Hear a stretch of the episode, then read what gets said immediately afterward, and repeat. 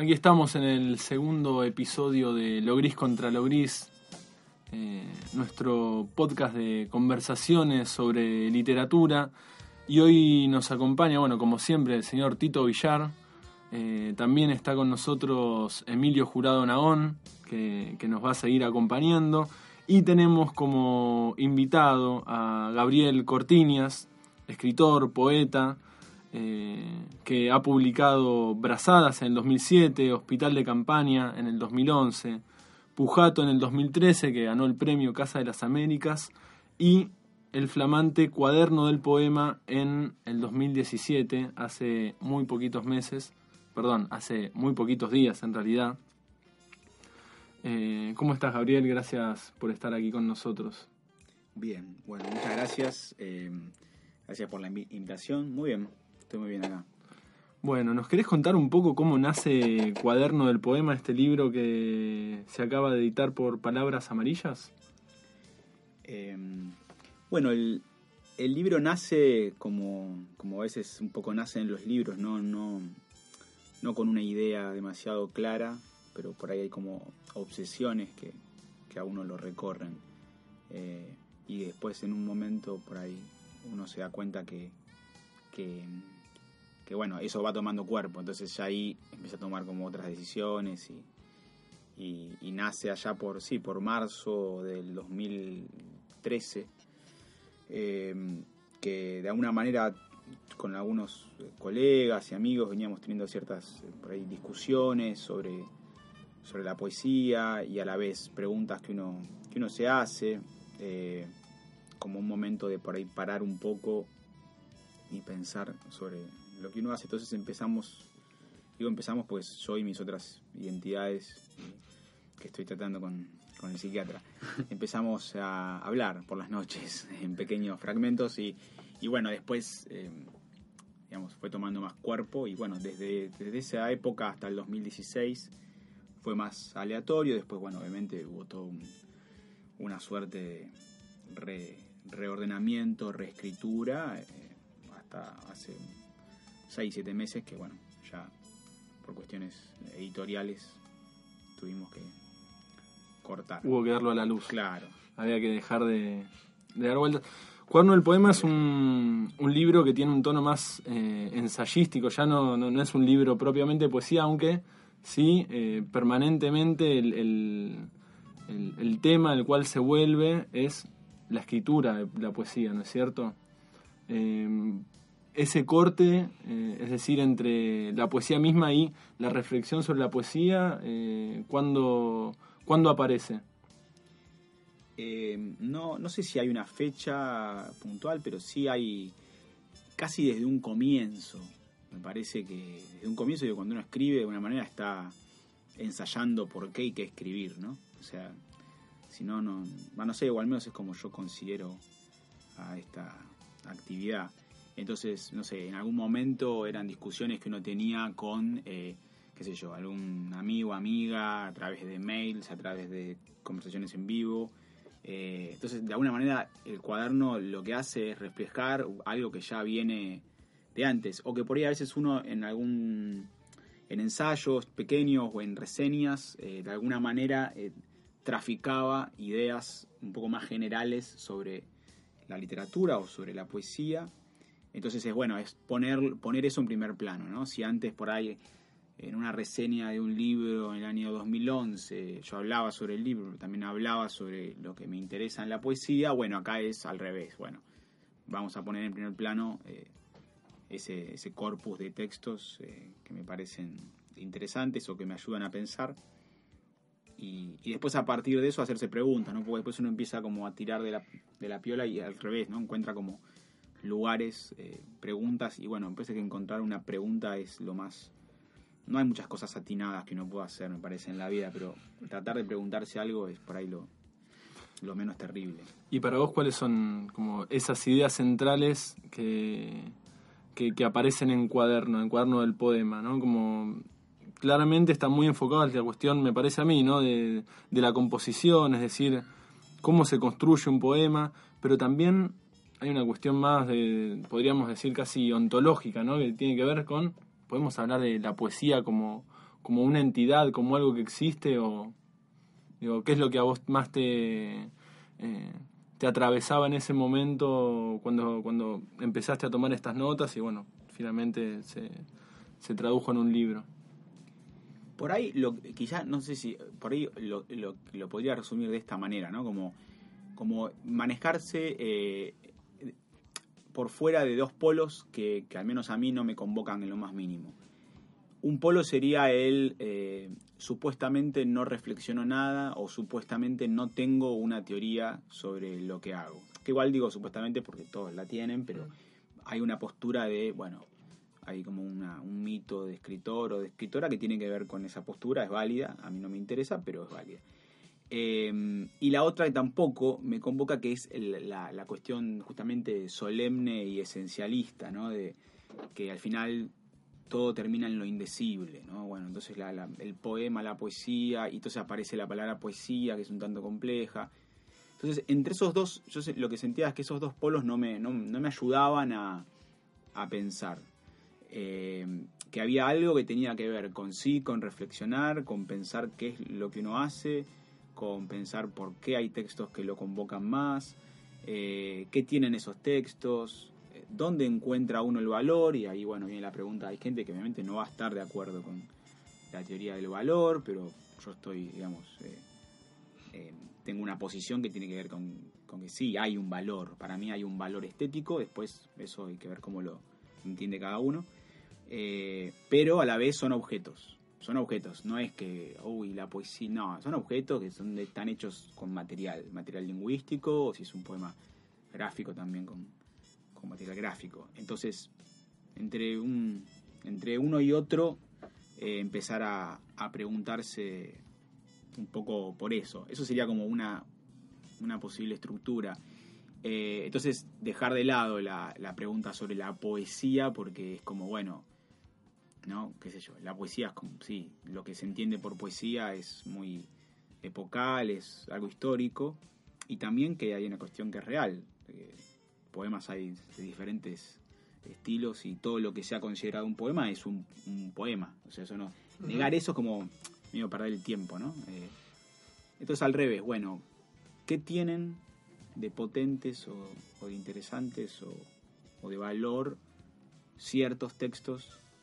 Que algunos pueden ser un poco más, eh, no puedo decir, no sé si la palabra canónico, pero un poco más leídos, otros quizá no tanto. Eh, y también otra cosa, por ahí, otra idea es que a veces se habla de los nombres propios, ¿no? Como, bueno, fulano, mengano, la hora de... Pero para mí no, no siempre un nombre propio representa eso. Por ahí de tal autora, de tal autor, es este texto. Está bien, no, no, lo va, no, no va a sacarle el mérito por los otros, pero por ahí me interesa pensar esos textos, que a veces son y a veces no son los más leídos. Vos lo pensás, Gabriel, eh, la aparición de cuaderno, ¿no? Este, vos decías que era aparecía un momento tal vez de como parar la pelota y mirar respecto de los libros anteriores de poesía, ¿no? Después de Pujato. Entonces ahí yo digo, bueno, por ahí es algo como cuaderno, son reflexiones sobre el quehacer poético ligado a una obra o a un recorrido propio. Pero después hablas también de eh, la escena de la poesía, ¿no? eh, dos polos sobre qué se piensa acerca del quehacer poético. ¿Cómo, ¿Cómo se conjuga eso, no? Eh, eh, hacia adentro de tu, de tu escritura y hacia la, escena? ¿Y cuál sería la escena? La escena, como... Sí, bueno, es, está... Eh, es como un movimiento que en un principio uno escribe, ¿no? Uno escribe para uno, qué sé yo. Tiene cierta necesidad de, un algo, de un, de un, decir que toma la forma más o menos tangible de un poema. pero después en, un, en otro momento es bueno, ¿qué, ¿qué pasa eso en el coro de otros textos? ¿no? O sea, ¿por qué hay textos que me convocan y otros textos que no? Y, a eso llamo a escena. Escena uno puede decir la, publicación, eh, em, la publicación por ahí, ahí casi diría porteña, porque también llamada Argentina es bastante limitada, vimos todavía en un país bastante portuario, excepto por ahí en términos poéticos se me podría decir Rosario, Córdoba, Bahía, Buenos Aires, ¿no? pareciera que no hay otro más allá de que hay mucha gente viviendo en, esas, en esos polos y después hay menos en otra parte del territorio nacional, pero eh, ¿cómo se conjugan eso? Bueno, lo primero es, voy, ¿no? Uno va a lo de uno, a su texto, y después es, bueno, no solo, no solo tengo la, el, afán de, escribir tal o cual texto, sino además tengo ganas de que se lean otras cosas que están buenísimas y que por ahí veo que no tienen esa eh, circulación, eh, porque por ahí no, no sé, no, no están en la mesa, por decir. Entonces, bueno, también es una forma de decir, bueno, yo, este texto me parece válido por esto, y pienso esto de este texto, o este texto me llevó a pensar esto. Lo escribió fulano de tal, fulano de tal, tal año, el que quiere va y lo busca. Eh, también hay veces que, ¿no? Es muy fácil decir, ah, fulano, mengano, pero por ahí decir, bueno, ¿y qué vale de la obra? ¿no? Tiene 25 libros. ¿Cuál es el que, o cuáles son los que hicieron de alguna manera algún tipo de... Entonces hay, de aporte. hay un gesto más bien pedagógico que, que estético. Sí. eh, bueno, es que van de la mano, van de la mano para mí. Bueno, yo soy docente, entonces hay también una parte que es como una deformación. eh, sí, sí, eh, para mí hay como una un gesto pedagógico, estético y que tienen que ver con una ética, con un hacer. No con una ética en términos de moral, con un hacer. Bueno, ¿cuál es tu relación con los materiales? ¿Cuál es tu ética con los materiales? Esta. Bueno, las- vos verás que eso sucede en otros textos. Bueno, entonces, si querés, entre comillas, tu tarea es hacer cir- circular también esos otros textos y que se sumen al coro, ¿no? O sea, eh, a veces uno, yo medio como, la, como, las, como las radios, ¿no? Cuando uno escucha como las mismas canciones en- en todas las emisoras, es como que empieza a sospechar de que hay como una suerte de cosa que, no anda del todo bien. Eh, entonces, bueno, es como nada. Sí, que hay una, escena secreta también dando vueltas, ¿no? Como que eso te, te, digamos, te patentiza que hay algo que no se está contando. Claro, sí, sí, o que evidentemente hay... eh, y también a veces eh, otra cosa que tiene que ver con una mirada muy, muy a veces ombligo, ¿no? Que tiene que ver también, ombligo en términos terri- territoriales, ¿no? Pareciera que a veces, no sé, siento la Buenos Aires, por ponerle, tiene una, mirada de que todo lo que pasa por cierto, así como Buenos Aires tiene esa mirada de, bueno, el país somos nosotros, también a veces hay eh, circuitos de publicaciones que tienen esa mirada, ¿no? Bueno, lo que, entonces, bueno, es, bueno, hay otras, ¿no? De repente hay otras, de repente. Y para, para hablar en, en términos más concretos, a mí, me, digamos, se me, me surgen dos preguntas. Por un lado, recién hablabas de los textos que te convocan a vos y, en Cuaderno del Poema se pueden... eh, hay muchas referencias, ¿no? A, autores, a poetas, a escritores, incluso a no escritores también. Eh, pero vos hablás eh, de que los poe- digamos que te interesan los poemas que constituyen una verdad, ¿no es cierto? Entonces, por un lado, ¿qué textos te convocan y qué poemas para vos constituyen una verdad? Y si eso está ligado, ¿no? O sea, Eh, sí, bueno, como decís, más que, más que poetas hay poemas, ¿no? Entonces, obviamente que los poemas son escritos por sujetos, eso es una cosa, una obviedad que a esta altura no la vamos a... Pero como que, qué sé yo, hay casos que uno puede tenerlos cerca en términos vivenciales y casos en que, o por región o por época, ¿no? Pero el texto está, todavía dice algo, ¿no? Entonces ahí uno dice, bueno, eh, cuando hablan de palo de roca, bueno, un gran sector, al menos de personas que yo conozco, siento que no lo ha leído. Sí, conocen, ¿no? Cierto lugar común de palo de roca, trabaja con la oralidad y la pica con Neruda. Bueno, eso nos puede decir algo o no nos puede decir nada. Eh, A veces para una conversación de bar está bueno, con, con eso uno puede charlar un rato, pero a mí al menos no me dice nada. Yo, leo la obra de, de Roca, que es muy extensa, y pero digo, bueno, hay un texto de 1927, si no recuerdo mal, que se llama Suramérica, es una prosa totalmente psicótica, en la que hay un grado de enfermedad en la sintaxis. Eso es 1927, y uno empieza a ver las imágenes que construye y cómo a pesar de que rehúsa del verso en términos clásicos, aparece hacia adentro una suerte de tensión que funciona como imagen, chocando unas con otras. Eh, bueno, bueno, no voy a resumir lo que, lo que ya dije sobre eso, pero digo, ahí de repente encuentro algo. Y por ahí no sé si todo de roca me parece llamativo. por empezar es muy, es muy largo todo el rock. Eh, también quiero seguir viviendo, quiero hacer otras cosas, ¿no? Y a veces pasa eso, ¿no? Como, eh, no sé si hace falta leer todo la obra de fulano, venga, me parece este texto, ¿no? Me pasa por ahí en parte con otro poeta chileno como Figueroa, Alexis Figueroa, tiene un texto que se llama Vírgenes del Sol in Cabaret. Que uno lo lee en la actualidad y tiene una potencia. Eh, y para más de alguna persona, eh, yo por ahí yo doy eh, talleres o mismo a veces en, en, los ámbitos docentes y cuando se encuentran con ese texto, muchos dicen, ah, pero ¿cómo, cómo este texto no está, por ejemplo, editado acá? Como un librito, como una, bueno, y, sucede, no sé cómo. Por ahí no sé si la obra entera de Alexis Figueroa me interesa de esa manera, ¿no? O, tiene otras vertientes. Eh, ese texto es genial.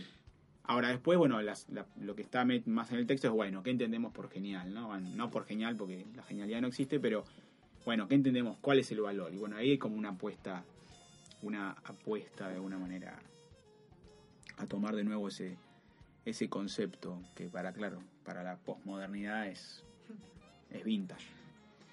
Eh, a mí me, me, parece interesante esto que decís del valor, ¿no? Y, y cómo se construye, o no se construye, pero cómo un poema eh, se va constituyendo como valioso para vos, ¿no? Como eh, volvemos a la cuestión de la verdad y recién decías medio en tono de, de sorna que, que, va en contra de un pensamiento, se quiere, posmoderno, ¿no? De, que, que, ya no hay eh, como más medida para las cosas, ¿no? Entonces hay una especie de todo vale y por ende nada vale. Eh, ¿Qué es lo que vos particularmente, eh, y acá estamos hablando más de por ahí tu faceta como lector, pero también eh, cuando te sentás a escribir, o por ahí lo sé, parado, no lo sé. claro. Eh, digo, ¿a qué, eh, ¿a qué componente del, del, poema le, das mayor relevancia o, o, a, cómo se conforma esa totalidad ¿no? de, del poema? Si podés como de alguna manera eh, ir desilvanando ciertos eh, materiales que aparecen ahí. No sé, tío. No sé, no sé una pregunta un poco larga. Una pregunta no, no, un sé poco si te voy a poder responder, pero es una cuestión de que, por lo general, uno hace el intento más o menos eh, eh, consciente de, de, ir, justamente este, este texto es un intento también de ir a eso, ¿no? De ir a la propia, a la, a la propia práctica. Eh, pero a veces, obviamente, que uno haga el intento de, de, de, poder o de querer ver qué es lo que está haciendo o lo que le interesa, no siempre está atado a, al acierto. Eh, pero sí lo podría por ahí medio resumir de esta manera. Si el objeto, en este caso llamado poema, tiene algo que hace presente de, del momento, del lugar, y que hace presente en términos que permite pen, pensar algo, eh, eso tiene que estar en la forma. O sea, estamos un montón, estamos acostumbrados a que haya historias muy lindas, pero en la poesía a mí al menos me interesa el cómo, ¿no? Y el cómo, porque el qué puede ser, ¿no? Pueden contar, qué sé yo. Te cuentan, sí, te cuento un poco el mundo de Vírgenes del Sol en Cabaret y qué sé yo, por ahí, ¿no? Ahora te enfrentas a eso y te deja, te deja un espacio para, y ahí sí, por ahí, eh, te deja un, un, espacio para pensar, eh, tiene que ver con lo abierto, ¿no? Con lo que no está unívoco. Me parece que justamente eh, habitamos un espacio en el que, ya sea inclusive hasta desde un lugar medio de poesía militante eh, o de la poesía más literal eh, que cuenta una breve narración cortada en verso, eh, hay poco espacio para eso. Y a todo lo otro a veces se, le, se lo etiqueta como hermético, de una manera medio ridícula para mí, pero bueno, uno hace lo que puede. Entonces me parece que todo lo que vaya en contra de eso en este caso me, me, interesa. Y con mis propios textos, bueno, a veces lo, lo lográs más, a veces menos, a veces tiene que ver con la sintaxis, a veces tiene que ver con la imagen, a veces tiene que ver más con lo morfológico. Yo no soy una persona que trabaje mucho con la morfología, con romper, digamos, la triturar al, eh, a unos momentos, pero no mucho. Eh, en algunos textos hay más una, una sintaxis que está alterada por momentos y por momentos no, y con la imagen. Hay un, justo que vos mencionás el tema de, la, de, la, de contar una historia, algo que a mí me, pensando un poco para esta entrevista, me, me, llamó la atención o me di cuenta de repente es que tanto en Pujato como en eh, Hospital de Campaña hay un relato, ¿no?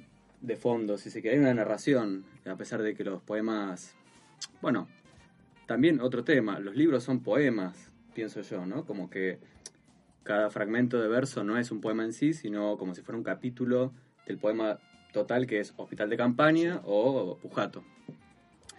Y pensaba, bueno, en Pujato tenemos la historia, si se quiere, para resumirla, de un eh, comandante. Eh, un sí, general. En, realidad era un coronel, después lo ascendieron a general, pero sí, un coronel. argentino en expedición en la Antártida, ¿no? Eh, Década del 40. Eh, entre el 45, 46 y el 55. Y distintas escenas en Antártida con foqueros, con bases militares, ¿no? Eh, construcciones en, el hielo, construcciones en el lenguaje.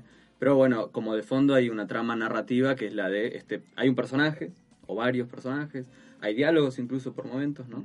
Y en Hospital de Campaña tenemos una, yo diría como, como un montaje de, diversas escenas narrativas. Una en eh, Múnich del 72, ¿no? El atentado.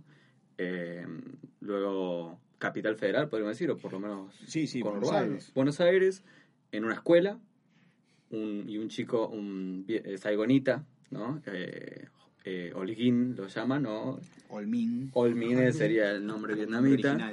Y eh, después la selva tucumana.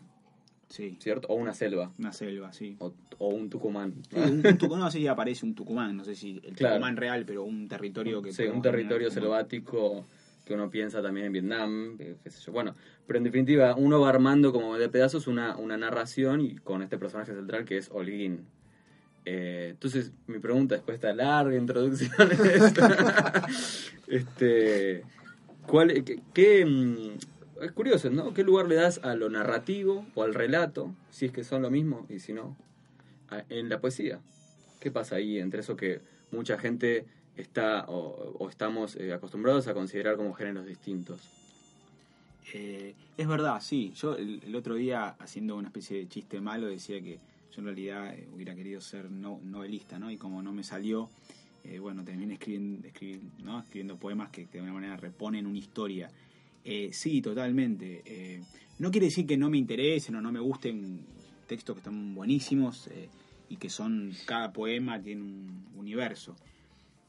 Pero le doy un espacio a esa narración, pero a la vez está justamente toda atravesada por, por lo triturado que tiene un poema y en esa en esa digamos en, esas rupturas aparecen espacios y donde aparecen espacios yo entiendo que los lectores las lectoras lo que hacen es pueden escribir su, historia es como que a mí me gusta una, frase de, Pablo Freire que, dice eh, sujeto si no sos un sujeto de la historia sos un sujeto a la historia, ¿no? O sea, la cuestión de la literalidad y de las telepantallas y de, ¿no? de como caminar sin levantar la cabeza, hace como que uno está atado a un vagón que sería, no en términos hegelianos, pero una historia que sucede y uno está sujeto a. Ahora, sujeto de es poder escribir tu mundo, poder escribir el mundo. Entonces, me parece que un texto o una obra de arte que te permite esa apertura, por más que haya justamente ciertos elementos para eh, armar un territorio, un mundo que puede ser una proto-narración o una narración triturada de la que encontrás esquirlas. Eh, bueno, es medio como un Guernica, ¿no? O sea, sí, hay una imagen, una figura, pero después está el sujeto, este tipo que tuvo mucha fama, Pablo Picasso, un gran, parece que es un gran pintor, eh, digo, algo, algo muy bien hizo. Eh, que lo que hizo fue justamente, claro, no, o sea, a ver, me, llaman para que haga un cuadro de para la eh, muestra de Francia y que entonces el mundo se entere una denuncia, ¿qué hago? ¿Una foto? Más sabe que ya tenía toda su estética, pero no, al revés, armo eso que a la vez es no solo una denuncia, sino es una posibilidad para que los sujetos observadores escriban algo más en la cabeza, abra la cabeza, ¿qué hacer? Entonces, de alguna manera, a veces como que el Guernica me, sirve a mí para explicar algunos textos que, me interesan y que de alguna manera uno obviamente trata de, de estéticamente estar cerca, o al menos que, que lo han eh, marcado. Eh, entonces por ahí uno dice, bueno, y sí, hay una historia de un eh, inmigrante saigonita, que no sabemos qué es, porque tampoco es vietnamita, porque no, está, saigonita es como Está en la frontera. pero está ahí, es un evidentemente es oriental, pero aparece Tucumán, aparece en las Olimpiadas, es un ex campeón de una disciplina que es un arte marcial que no permite el golpe, el golpe es potencial y tiene que pararse unos, segun- unos centímetros antes de los, de los cuerpos y después, bueno, todo lo que te permita a vos pensar con eso. Eh, Y pensaba cuando hablabas del Guernica, ¿no? Eh, porque, bueno, claramente el contexto de esa muestra eh, contaba con que todos los observadores de la pintura sabían que había habido bombardeos fascistas en, España. Y si ahora hiciste un resumen tuyo de Hospital de Campaña, ¿no? ¿Qué pasa si los lectores, las lectoras no conocen qué es Múnich del 72, qué es la guerra de Vietnam, tal vez, porque podría pasar, digamos, pasó hace mucho tiempo. Eh, esto del arte marcial que explicaba recién, yo lo ignoraba, ¿no? No sabía que era un arte marcial que no permitía el golpe. ¿Cómo, ¿Cómo pensás eso a la hora de escribir? Es decir, con los posibles espacios de no comunicación entre el poema y el receptor. Eh, no, pienso que no son importantes. Que vos podés no saber qué pasó en Múnich eh, en el 72, pero decís Olimpiadas Múnich 72, bueno, es una Olimpiada. Eh, podés no saber qué es el Wushu. De hecho, creo que acá nadie sabe qué es el y está bien, y no es lo importante. Pero vos sabés que uno de los sujetos de ese texto practica una suerte de arte marcial que se llama Wushu y te explica unas cosas. Y es eso, y es qué imagen a vos se te arma con eso. Después, bueno, sin más, con una cuestión más, si se quiere, filológica, son, uno puede tener como... O a veces son, a veces son mitos que uno le permiten escribir, son mitos Punto de personales. Claro, dice, está bien, eso es lo que vos entendés, pero a mí me, me pasó, por ejemplo, con Pujato que, que algunas personas, yo como en principio estaba como bastante obsesionado con esta figura, les, les contaba, ¿no? Eh, Entonces le- les contaba, eh, digamos, la- toda la historia, qué sé yo. Entonces yo sentía que en un punto esos lectores después no eran del todo válidos para leer el texto. Porque Mm. estaban contaminados de un bagaje semántico que iba, iba como a reponer. Y yo necesitaba que el texto se, se pudiera generar lecturas más allá. De hecho, que no sepan. El chiste es que cuando me escribieron de, de Casa de las Américas, poco más me, me, me sugieren si, ¿qué, onda Pujato? ¿Querés dejarle ese nombre? Como, ¿qué, qué es eso? Como, no, bueno, sí, es un... No, lo que, no tenían la más puta idea que era un general, bueno, que era un militar y que era un, un- un nombre propio, ¿no? Eh, aparte, bueno, Pujato tiene que ver con, con puja, qué sé yo. Obviamente no, yo sí o no, no sé, pero no importa. La idea es que uno pueda eh, generar lectura eh, más allá de... Y que esos mitos a uno le sirvan para escribir. ¿Nos podrías contar un poco cómo llegaste a ese personaje? ¿Cómo es que te metes en esa historia y qué es lo que más te, te interpeló? No, bueno, eh, Pujato, ¿cómo llegué a Pujato? Eh, llegué eh, de una manera mm, accidental, que es que yo eh, era maestro de una escuela primaria, entonces era maestro de lengua de sexto grado. Que hace poco me encontré con un exalumno, ahora tiene como 20 años, estudia medicina, de Bien. ese año. Eh, me pareció como algo hermoso y terrible a la vez. Eh, porque claro, muchacho, Porque no estudia la lengua. sobre todo, claro, no, pero aparte fue un muchacho ya grande, alto, me hablaba de histología. Bueno, volviendo a Pujato, yo era eh, maestro, entonces eh, daba la materia lengua, pero como era maestro de un maestro de grado, eh, había un, un curso, el cual era mi, mi, mi curso, yo tenía que acompañarlo a la salida, llen- llenar un, un registro, si alguno se sentía mal, eh, tenía que recurrir a mí, eh, pobres chicos. Eh, un rol más maestro, que bueno, yo no estaba como vamos, acostumbrado. Y, y que lo rescato y me parece que es fundamental para un docente. Después, con el tiempo, me di cuenta que esa experiencia en la escuela primaria, me voy de tema, pero por ahí es parte del mismo tema. Me parece que es interesante porque uno ahí comparte recreo con, con los chicos y uno, para mí, como que habita la- el ser docente desde un lugar no, no docto, ¿no? Eh, em, Fuera del aula. Claro, sí, una cosa más como humano, que es verdad que en, en inicial y en primaria está muy presente, pero ya en la escuela media y, ni que hablar en lo universitario, ¿no? Hay como un preconcepto de que hay un saber y vos vas a volcar ese saber, ¿no? Y bueno, y sabemos que eso no es así. Vuelvo después de esta digresión terrible. Pujato, un día me dicen, Gabriel, tenés que ir a una excursión con sexto A eh, al Comando Antártico. Y yo, uy, la puta madre, ¿qué es eso? Dice, no, es un museo militar. A todo esto, un colegio bastante, bastante no, muy, muy, muy conservador, con muchos hijos de militares, de militares de, de la dictadura. Entonces yo lo que me imaginé fue algo que era entre aburrido y, y molesto o incómodo. Pero eh, lo bueno fue que sí era un museo militar y todo eso, pero me encontré con la historia. Llegamos, nos recibió un general eh, antártico, que a la vez dentro del ejército los antárticos son como los locos. ¿no? Casi podría ser la analogía. Poetas. Claro, la poesía y la literatura, bueno, ¿para qué vas a irte ahí donde no se pueden llevar armas? ¿no?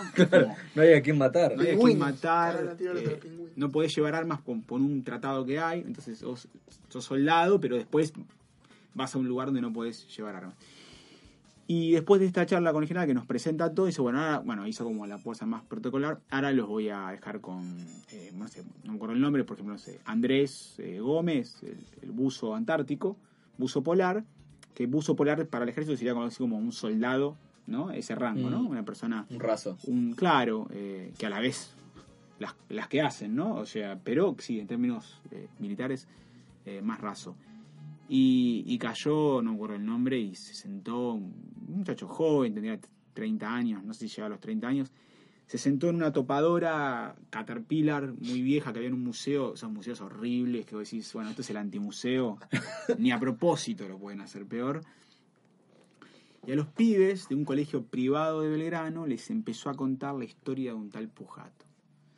Y es un poco la historia, en términos de soberanía antártica, eh, medio parecida al gol de Maradona a los ingleses cuando nace en mitad de cancha. O sea, es algo que si vos lo contás decís, nah, en serio, me estás jodiendo. Bueno, las condiciones históricas y la vehemencia y la obsesión de alguien hace que llegue al arco, defina, se caiga, salude, sea un gol. La diferencia es que, bueno, a Maradona lo conocemos todos y a Pujato no lo conocí nadie. ¿Por qué? Porque cuando terminó el partido, habían sacado al, en este caso al referee, que sería Perón. Entonces, eh, me tengo que ser, tengo que ser un poco más eh, explicativo. Claro. ¿Qué pa- eh, tenemos lo de Maradona lo conocemos. Bien, la, la idea es la siguiente. Hernán Pujato eh, era un tipo que aparte en realidad no importa lo que yo escribí, porque lo escribí puede tener o no que ver, pero es más interesante que se conozca la historia de Pujato que lo que yo escribí. El tipo, imagínense esto, un muchacho joven, hijo de un radical de eh, la ciudad barra pueblo de Diamante, Entre Ríos. Tipo, que odiaba a los militares el padre, un radical de principio de siglo. Político, pero odiaba a los militares. Uno de los hijos, de los 10 hijos que tiene, quiere ser militar. Se quiere matar. Político y radical, el hijo militar. Entonces, ¿qué hace? Consigue que un tío que estaba en Buenos Aires, que era capellán, lo medio como que lo, lo cobije en Buenos Aires. Y se viene a la escuela militar. Este era Hernán Pujato. Hernán Pujato de muy joven tenía esta obsesión con, con- con la soberanía. que es una hermosa obsesión. Porque en un mundo donde ¿no? te comen los peones. eh, bueno, me voy por las ramas. A lo que voy, a lo que voy era esto. Eh, que el tipo de muy joven tenía esta cosa bastante vehemente. ¿no? De repente decía, bueno, para mí el ejército es lo más im- importante. ¿no? Uno discute, yo jamás estaría de acuerdo con eso. El tipo tiene 20, no sé, 20 años y de repente llega a fin de año y juega un boleto a la lotería. Que era algo culturalmente mucho más popular que ahora, ¿no? Como quien... Y gana la lotería. ¿Qué hubieras hecho vos? ¿Qué hubieras hecho vos? Nada, te vas, tirás todo a la mierda, te vas de joda. te- Bueno, el tipo dice no. Le compro una casa a mi madre en el pueblo, bien ubicada en la plaza, y todo lo demás lo dono al ejército. Ya arrancamos mal. O sea, este tipo, hay algo, hay ¿Qué, algo que no. qué año era? Y esto el tipo tendría 20, y pico- 20 años recién cumplidos, sería 1920 y pico. Estamos hablando de. Claro, uno antes. La previa. Alem. Ah, claro. Eh, sí, es un, un falso radicalismo. Eh, pero un- uno diría, es lo que lo que es interesante de esa movida, más allá de lo ridículo, eh, es que hay cosas que la persona no iba a negociar por nada. Y eso al entorno le llamaba la atención. Por eso después terminó siendo el loco Pujato, ¿no? Y bueno, y sucede que el tipo hace su carrera militar, eh, hace alpinismo, qué sé yo, y cuando. Y tenía esta idea. Bueno, Argentina llegó a eh, la Antártida, tiene una, una base en una isla, eh, y por proximidad geográfica le corresponde una parte cuando se dirima la soberanía, cosa que no está definitivamente otorgada, pero hay un montón de otros países y potencias que están poniendo el pie y están haciendo bases porque saben que mañana la soberanía, si se dirime, va a tener en cuenta la permanencia en la Antártida, no solo la proximidad. Por eso China, Rusia Claro. tienen. Entonces, todo el tiempo el tipo de lo que decía es, muchachos, a nosotros nos conviene como país, como comunidad, eh, tener un pedazo en la Antártida. Porque no, primero no sabemos, es reserva de agua, puede haber minerales, digo, entre tenerlo y no tenerlo, mejor tenerlo. No estamos haciendo nada para eso, o muy poco. Y todos están haciendo, inclusive hasta nuestros vecinos, digo, Chile, por poner un ejemplo. Y ni que hablar, obviamente, Inglaterra, que está la famosa anécdota de, primero, esa historia que cuenta Perón en el manual de conducción política, que primero conocí a alguien que primero me robó el perro, y después me tocó timbre y me reclamó el collar. Eso es lo que dice Perón respecto de Inglaterra sobre el reclamo soberano de, las, de la Antártida, ¿no? Primero te usurpo las islas y después digo, la Antártida también es mía. Si no, pará. Es un robo, es un robo sobre un robo. Entonces Pujato tenía todo este mambo, pero nadie le daba pelota. Hasta que tiene la suerte de, siendo agregado militar en Bolivia, un día en el año 40, creo que 46, o recién asumía Perón, va el presidente y el tipo, este, esta idea de hacer bases y de ir conquistando, no conquistando obviamente en términos eh, militares, pero ir poniendo el pie, Avanzando. avanzando y tener siempre gente investigando, así como entre todas las comillas, era como una apuesta soberana. Le cuenta eso a los eh, amigos, ahí a los eh, correligionarios y, y bueno, lo, lo tratan de loco, dicen, che, no, ¿cómo vas a decir eso al presidente? Vamos a quedar mal. Eh, que tratan de que el tipo no hable ese día. Aparte era un cuatro de copas. Bueno, se las ingenia. Hay una historia que dice que lo encara al propio Perón, le cuenta la historia, le dice cómo no lo hicimos antes, lo manda a Buenos Aires y le da plata para que haga un curso y empieza a preparar un, un grupo de una minoría pujatista.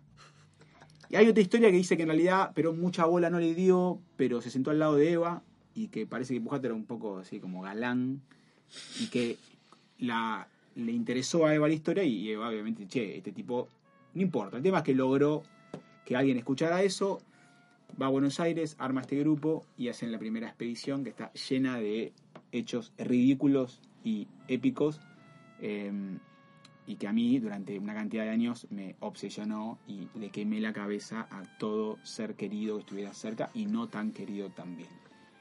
Ahora, es verdad, ¿por qué te obsesiona eso? No? Vuelta, o sea, mordí la banquina pero vuelvo. ¿Por qué te obsesiona eso que es en un punto es histórico, es político? Y no te sabría decir por qué. No, ahí no te sabría decir por qué. ¿Por qué me engancho con esas historias? ¿O por qué me interesan esos mundos? ¿O armar algo con eso? ¿O escribir con eso? Y después pienso por qué, pero no sé. Bueno, a mí me gustaría, como para ir cerrando esta, esta hermosa entrevista, hablar un poco de, de- de tus comienzos en la lectura y en la escritura. Eh, seguramente nunca te lo han preguntado esto. Eh, pero si recordás, ¿por qué, o mejor dicho, cuándo empezaste a, a tener esa afición por, por los textos, por, por, por escribir también? por escribir. Eh, bueno. Eh, no, no me preguntaron nunca, pero a mí me- siempre pensé una respuesta para... Porque es el mito de autor, ¿no? Como Claro, siempre exactamente, me- bueno. Me hacía, siempre me hice pis porque me preguntaran esto. Me Llegó el momento. Me estoy ridiculizando a mí mismo porque es cierto, es cierto, uno tiene bajezas, muchas. Y entre una, bueno, esa es una. Eh, mira, yo no, no, no tengo así como una historia familiar, eh, digamos, muy intelectual, o de ni siquiera intelectual, pero de lectores. Yo de pibe no, no leía nada, no podía terminar un libro. Tengo un recuerdo de- en, en un primer año, la escuela en la que iba, la profesora nos hacía leer una novela de Ítalo Calvino, creo. Y como yo no podía avanzar, no podía avanzar, no podía, mi hermana mayor me, me- me leía capítulos en un grabador para que pudiera probar, porque me llevaba todas las materias y era como, el pibe va a repetir y se pudre todo, hay toda una tensión familiar. Y, o sea, no, y eso. Y aparte era Ítalo Calvino, que en un punto después dije, ah, no estaba tan mal, pero yo no podía, no Se han hecho podía. leer cosas mucho peores. No, por eso, en el fondo, Pero sí, Claro. En el fondo estaba, bien. Claro, en el fondo estaba bien. La profesora por ahí que lo daba no nos convocaba mucho, pero es verdad que no estaba mal. Bueno, yo no podía, no podía, no podía. Escribía canciones cuando empecé a tocar la guitarra, tipo 11, 12 años, mm, muy fanático de dos minutos, de los Ramones. Unas letras punks eh, bastante unívocas en su literalidad. Eh, pero ¿qué pasa? Pasaba por ahí. Mi, escri- mi escritura pasaba por esc- escribir canciones y yo fantaseaba obviamente con, con lo que todos quieren ser, jugador de fútbol o rockero. Eh, como verán, ninguna de las dos prosperó. O alpinista en la Antártida. Eso, lo, eso eso, vino es- después. eso después, eso después. Bueno, entonces eh, llegué como a tercer año por ahí y, y un día me... y- pero siempre lo que me pasaba era que yo no, no podía terminar ningún libro, pero siempre que pasaba por una librería me había, había como una atracción. Eh, Terminaba entrando, miraba libros, no encontraba nada y me llevaba una de estas novelas así que se publican así tipo de, de así como muy populares eh, de autores locales o de afuera, tipo Stephen King, y leía dos páginas y me aburría, pero quería, o sea, ¿por qué insistía en ir a una librería? ¿no? O sea, ¿por qué eh, insistía en una vez por año comprar un libro y que mis viejos me dijeran, bueno, dale, compralo, no vas a leer, no importa, pero como diciendo, siempre mejor que, que te quieras comprar un libro a que te quieras comprar un jueguito, por ejemplo. ¿Qué pasó entre, o sea, por qué? O sea, ¿Por qué no decía esto, no? Y pasó que en un. En el año 99, yo entré a un todo por dos pesos que había en la avenida Maipú. Y me compré un libro de mm, Federico García Lorca o de Miguel Hernández, no me acuerdo. Porque compré uno y después el otro. Eh, y sí, por dos pesos me compré un libro de poesía. Y llegué a mi casa y lo- me senté a leer eh, sentado en una escalera que había, a un altillo. Y empecé a leer, y claro, un libro de poesía además, ¿no? Como que se lee más rápido. Y de repente, no sé, los 40 minutos termino el libro. Y fue un momento muy lindo para mí, o sea, eh, yo me suelo ridiculizar bastante, pero esto es muy sincero lo que voy a decir, o sea, había algo de, a mí me iba mal en la escuela, eh, yo no tenía ningún tipo de, de aptitud para todo eso, eh, y de repente había, había terminado el libro y me había hecho preguntas. Entonces me dio como, como miedo, como quien dice, hice un gol, pero por ahí no hago un gol en toda la vida. Por ahí me lo anulan. Claro, me la luna. O sí, lo cobraron, pero entonces, ¿qué hice? Me fui de nuevo al lugar y me compré otro. O sea, no recuerdo si fue Lorca y después Miguel Hernández o al revés. Y claro, me lo leí al otro día. Y tenía dos libros que había terminado. Y fue un momento como de. Sí, sí, que quiere como de. Algo bueno para la autoestima. Y entonces, después, ¿qué hice? Me fui a comprar a una librería. Ya no, o sea, ya dije, bueno, todo por los pesos tiene un límite. Ya no había encontrado nada y me compré un libro de Borges. Eh, me compré el informe de Brody. Y me leí un cuento, me leí el otro y en tres días me lo terminé. Entonces ya tenía tres libros y aparte el otro ya era prosa. Ya tenías una Y biblioteca. era como, viste, no sé, como que me hubiera respondido un mail Kim Basinger de esa época. Me sentía como súper realizado. Y así empecé a comprar y en un lapso de, no sé, ponele, dos meses leí cuatro o cinco libros de, de prosa de Borges, eh, estos libros de, de poesía y, y durante un año tuve todo el tiempo el miedo a, a volver a hacer el, ¿no? Volver a no leer nunca más. Después de un tiempo me acostumbré. Y eso creo que mis canciones llevó a que en un momento fueran cuentos y en un momento de cuentos después verso. Pero nada, la historia de un analfabeto, que es lo que en el fondo es, pero trata de dejar de serlo a veces. Acá también tenemos otra pregunta que tiene que ver con libros robados. Si recordás cuál fue el primero y el último que robaste. Tengo un problema. No me digas que no robaste No nunca. robo libros.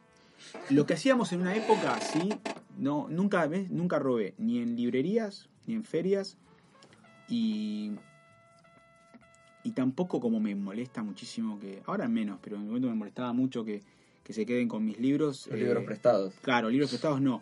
Pero sí en una época, eh, habíamos hecho un, con una amiga de la secundaria, había como un sheite que era eh, había en la calle Corrientes, eh, como decir, a plata de hoy, ofertas que en realidad en Jenny Ateneo estaban todavía en lista. Entonces vos comprabas, por ejemplo, un libro en la calle Corrientes de, no sé, la biografía de Chiche Helblum. Ponele, la pagabas 25 mangos, con- a- conseguías una bolsita de Jenny, ibas a Jenny y tenías un crédito de 250 o cambiabas. 300. Así me compré una parte importante. de- Había todo un sistema, no había que repetir la librería, eh, digamos, una vez al mes. eh, la obra completa de Celan me la compré así y varios... eh, y estaba un- bueno. Un, era, un estafador sofisticado, no eras un ladrón. no, en realidad como no me daba el cuero, blanco. no me daba el cuero, no me daba el cuero para afanar, en realidad no tenía el valor para robármelo, encontraba alguna artimaña. Pero y después me enteré, yo con esa alternaba obviamente para no repetir, después me enteré que había más personas que lo hacían Sigue habiendo, me y parece. que, y que- y que creo que sigue habiendo y por ahí decir esto no, no asuma, pero Juan Carlos Jenny no lo está escuchando. Así Ha que- pasado, sí, sí, sí. sí. Ah, bueno, yo tengo una librería y me lo han que- querido hacer, pero yo conozco mi catálogo. Claro. Ah, claro, eso no. Che, pero esto dónde lo compraste? ¿Lo compraste acá? Es el problema de ir a las librerías donde el dueño y el vendedor son la misma persona. Claro, ¿no? eh, claro. No, bueno. Porque si no siempre conseguís, siempre conseguís a alguien que te tire un guiño. Como diciendo, Horrible, boludo, horrible. Eh, bien, y bueno, y, y para ir cerrando, ¿no? Una pregunta eh, sumamente incómoda. Eh, Más vino entonces. Más vino. más vino, por favor. Con ¿Qué más vino. incómodo le puedes preguntar a este pobre hombre? Una pregunta incómoda que, que tiene que ver justamente ¿no? con las esencias, ¿no? Con esa... Sí, sí, preguntar algo sobre gustos sexuales, esas cosas me van a poner más incómodo. Para, antes que preguntes tu pregunta, a mí me- una chiquitita, que seguramente la respondes Dígala, rápido. dígala. ¿Mantuviste algo de, de lo punk en tu literatura? Y no, creo que no, no sé. O sí, no, no, no te sabría Y responder. Holguín Y meando a sus compañeros. Quizás, en es, Ah. claro, en esencia, no en Pero eso, pero vocabulario fíjate, contenido. eso había salido de una escena de teatro. Yo quería hacer, en una época hice teatro, y yo tenía una escena que con unos amigos queríamos hacer, que era, digo, yo luego, yo quiero, quiero, yo tenía, no sé, 19 años, ¿eh? yo quiero un día entrar a un bar, y viste esos viejos que están leyendo el diario con su saco de James Mart colgado a cuadros, y sin decir nada. Acercarse con una camisa, y empezar a hacerle pis, pero no que el ruido del agua lo. No, no, que empezar a humectar ese paño inglés y que el tipo se dé cuenta cuando vea y tenga la mitad del saco humectado en orín del más perfecto que uno pueda hacer. Eso y salir. Eso es punk. Y, y sexual también. Bueno, mi afición. Hay un por- goce. Y sí, Hay hay un goce.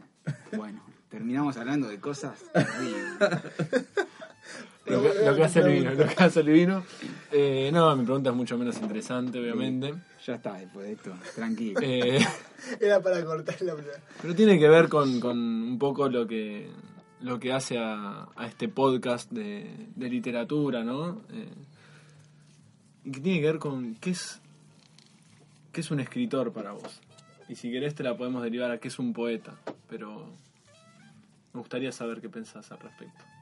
Mira, te la podría responder de una manera facilonga y sacándome el peso de la respuesta diciendo un escritor es alguien que escribe, eso es una pavada, o un poeta es alguien que escribe poemas. Pero te, te voy a hacer eh, como lo más sincero posible con el riesgo a ridiculizarme.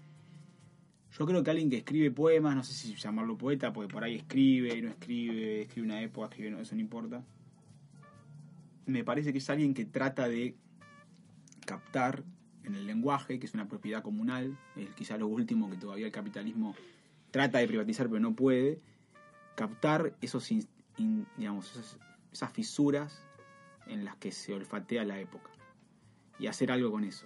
A veces de manera más consciente, a veces de manera más inconsciente. Eh, y con esto quizá abro que no importa si es poeta o artista o escritora o pintora, qué sé yo, no importa. Como hay un material, en ese material quedan como sedimentadas esas fisuras y, y bueno, qué sé yo, si el mundo fuera un paraíso creo que no existiría el arte, entonces, de alguna manera. Una gran respuesta. Eh, claramente no se la sacó de encima Gabriel Cortiñas. La pensé toda la semana, chicos. Se le había pasado antes en realidad. Yo sabía que te iban a contar eso. Autor de Pujato, Cuaderno del Poema, Hospital de Campaña y Brazadas, eh, su primer libro. Te agradecemos mucho, Gabriel, por haber estado Gracias a en... ustedes, chicos. La verdad que la pasé muy bien, ¿eh? Bueno, me alegro. Vino. El vino son 120 pesos. Tranqui, no, yo ¿Cuántas copas tomaste? Y yo dos copitas. Bueno, nos despedimos entonces de- del segundo episodio de Lo Gris contra Lo Gris con el señor Tito Villar, Saludo.